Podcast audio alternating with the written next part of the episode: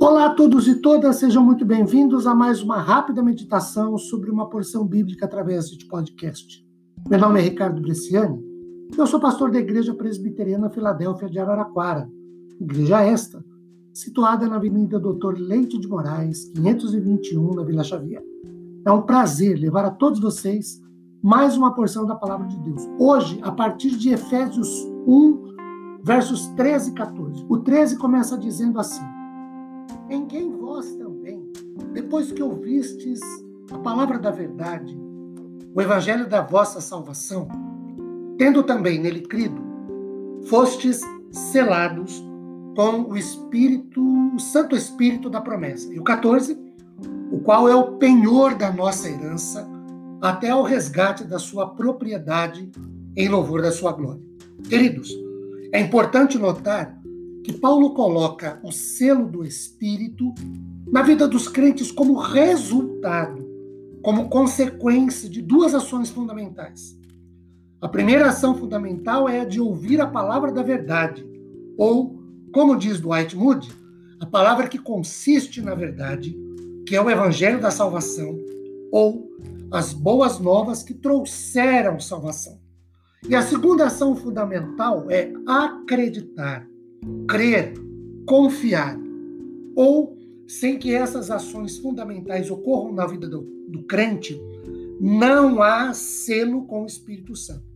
Agora, a grande questão é: o que é de fato e efetivamente esse selo do Espírito Santo? Primeiro, um selo indica posse e segurança. De novo, de acordo com o Moody, este selo não aconteceu como algo subsequente à salvação, mas foi simultâneo com a salvação. O Espírito Santo é o próprio selo, ou confirmação, ou garantia, ou quem nos assegura a nossa salvação. Então, queridos, a base da nossa salvação nunca pode ser ou estar em nós, mas no Espírito que nos cela, nos confirma, nos garante a salvação em Cristo Jesus. Sobre isto, Calvino diz que a verdadeira convicção que os crentes têm da palavra de Deus, de sua própria salvação e da religião em geral, não brota do julgamento da carne, nem de argumentos humanos e filosóficos, mas do selamento do Espírito que comunica para as suas consciências tanto a certeza que acabam por remover toda dúvida.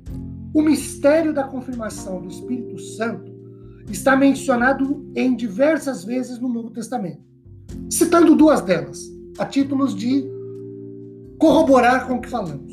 Segundo Coríntios, capítulo 1, verso 22, o que também que também nos selou e nos deu o penhor do Espírito em nossos corações. E Efésios 4:30 e não entristeçais o Espírito de Deus, no qual fostes selados para o dia da redenção. Sobre o selo do Espírito Santo, Calvino diz que os selos validam tanto a fretamentos, que é aquele contrato de transporte de frete pelo qual alguém, mediante um preço ajustado, se obriga a ceder o uso de seu veículo para o transporte de pessoas ou coisas quanto a testamentos. Antigamente, eles eram o principal meio pelo qual o escritor de uma carta podia ser conhecido. E em resumo, um selo distingue o que é verdadeiro e certo do que é falso e espúrio. Este ofício de autenticar, confirmar a veracidade, assegurar a identificação do proprietário, o apóstolo Paulo atribui ao Espírito Santo.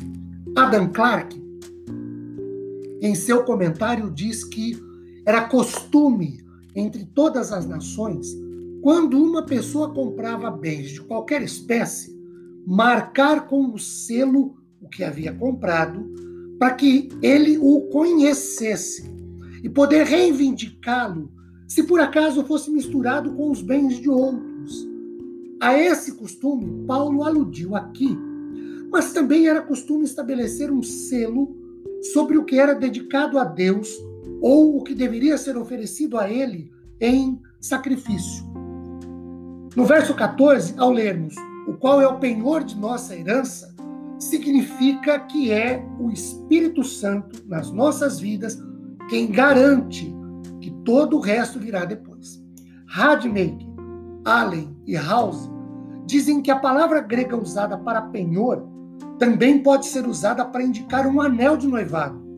Como Cristo é o noivo e a igreja é a noiva, o Espírito Santo é o sinal, o pagamento antecipado para o casamento há muito esperado entre os noivos. Apocalipse 19, 7 8 diz: Alegremos-nos, exultemos e demos-lhe a glória, porque são chegadas as bodas do Cordeiro, cuja esposa a si mesmo já se ataviou. E o 8: Pois lhes são dado vestir-se de linho finíssimo, resplandecente e puro, porque o linho finíssimo são todos os atos de justiça dos santos.